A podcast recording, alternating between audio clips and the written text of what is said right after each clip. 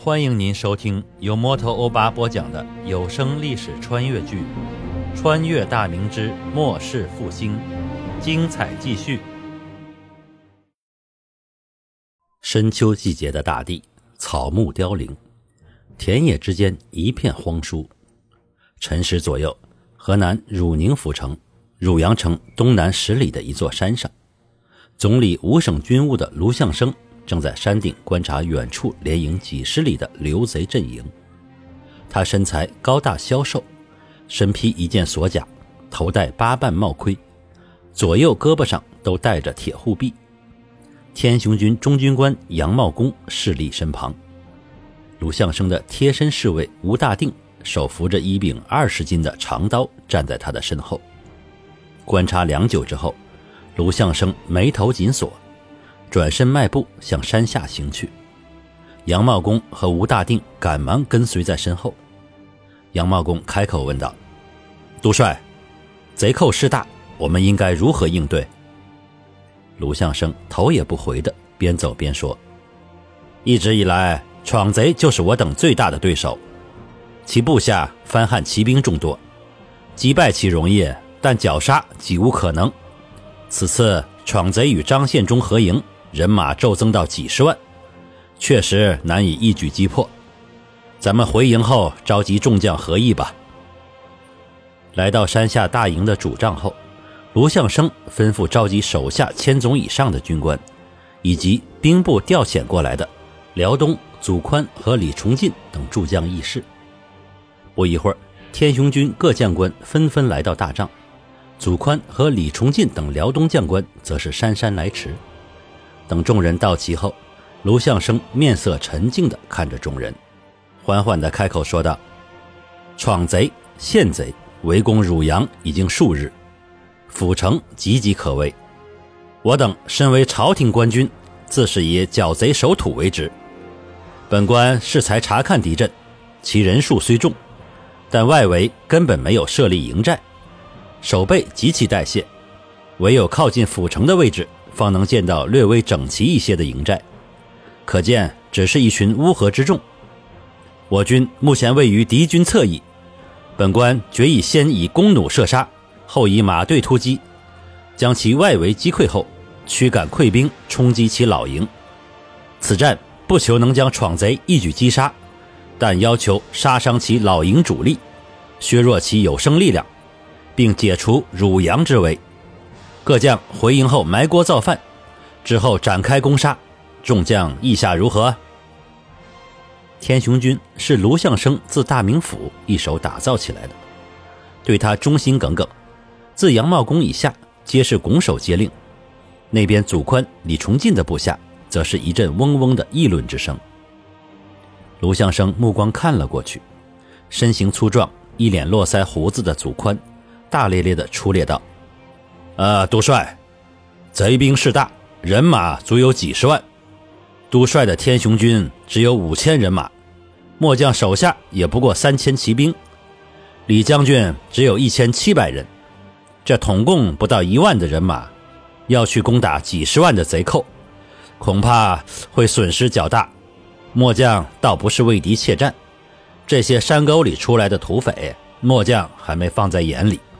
只是贼寇人数众多，末将怕手下的儿郎们折损太重啊！杨茂公等天雄军诸将见他当面顶撞都帅，心下都是气愤不已，看向祖宽的目光已是不友善。这些辽东来的野蛮人，仗着自己人马精锐，骄横跋扈，谁都不放在眼里。卢相生神色不动，那祖将军觉得应该如何呢？祖宽满不在乎，末将以为再过几日，贼兵就会攻破汝宁，破城后，贼定会大掠全城，外围之贼也会参与劫掠，到时趁贼兵混乱之际，我等尾随掩杀，定能大破贼寇。辽东诸将也纷纷出声附和，支持自己主将的打算。卢相生心头愤怒，但面上丝毫未显。祖将军是从带兵打仗的方略来看，此法固然可行，但你等考虑过汝宁城中的官绅百姓吗？破城之下，依照贼兵的秉性，城内的百姓会有多少人家破人亡吗？祖宽抬眼看天，傲然说道：“我等皆是朝廷官军，只管剿贼。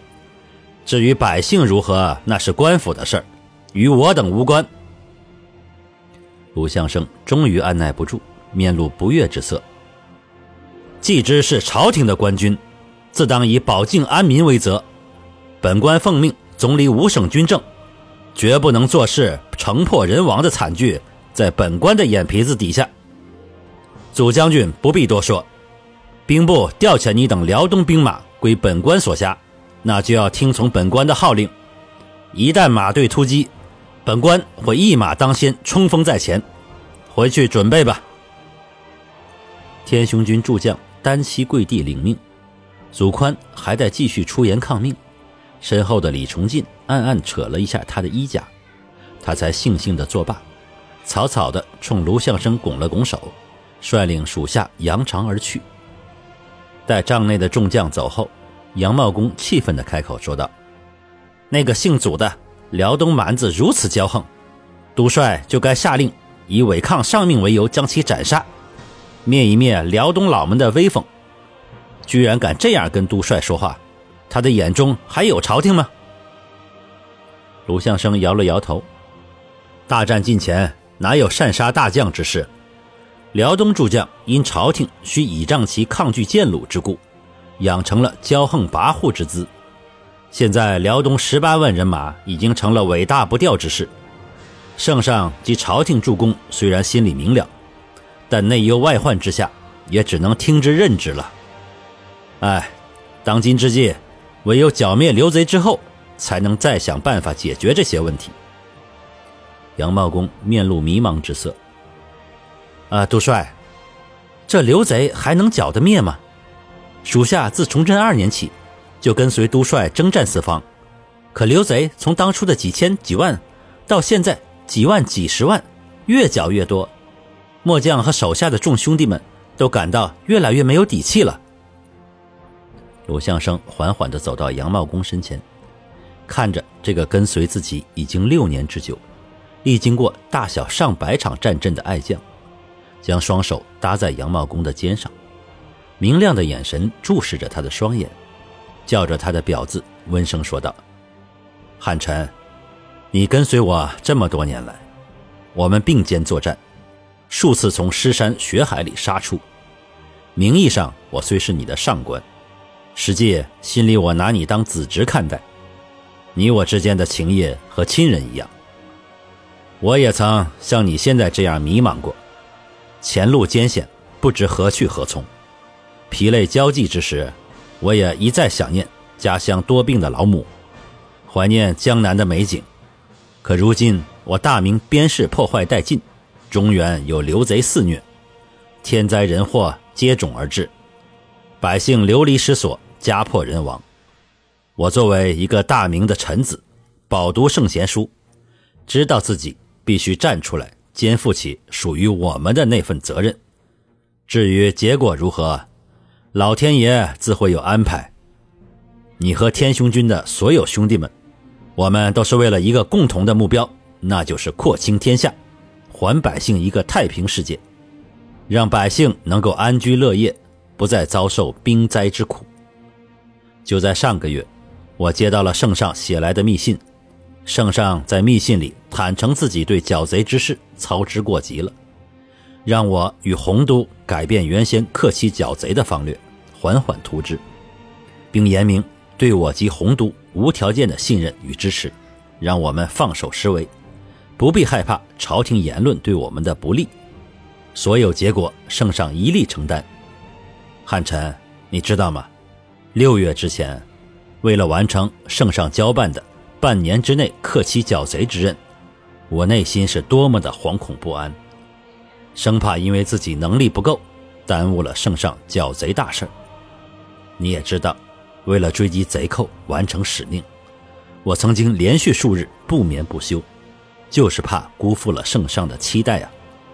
虽然明知不可能，但我仍旧尽全力去奋战。也多谢你们这些追随我多年的老兄弟，离家数年不曾回家探视；还有的兄弟已经长眠在异土他乡了。感谢您收听由摩托欧巴播讲的历史穿越剧《穿越大明之末世复兴》，欢迎加入我的八分圈，下集精彩继续。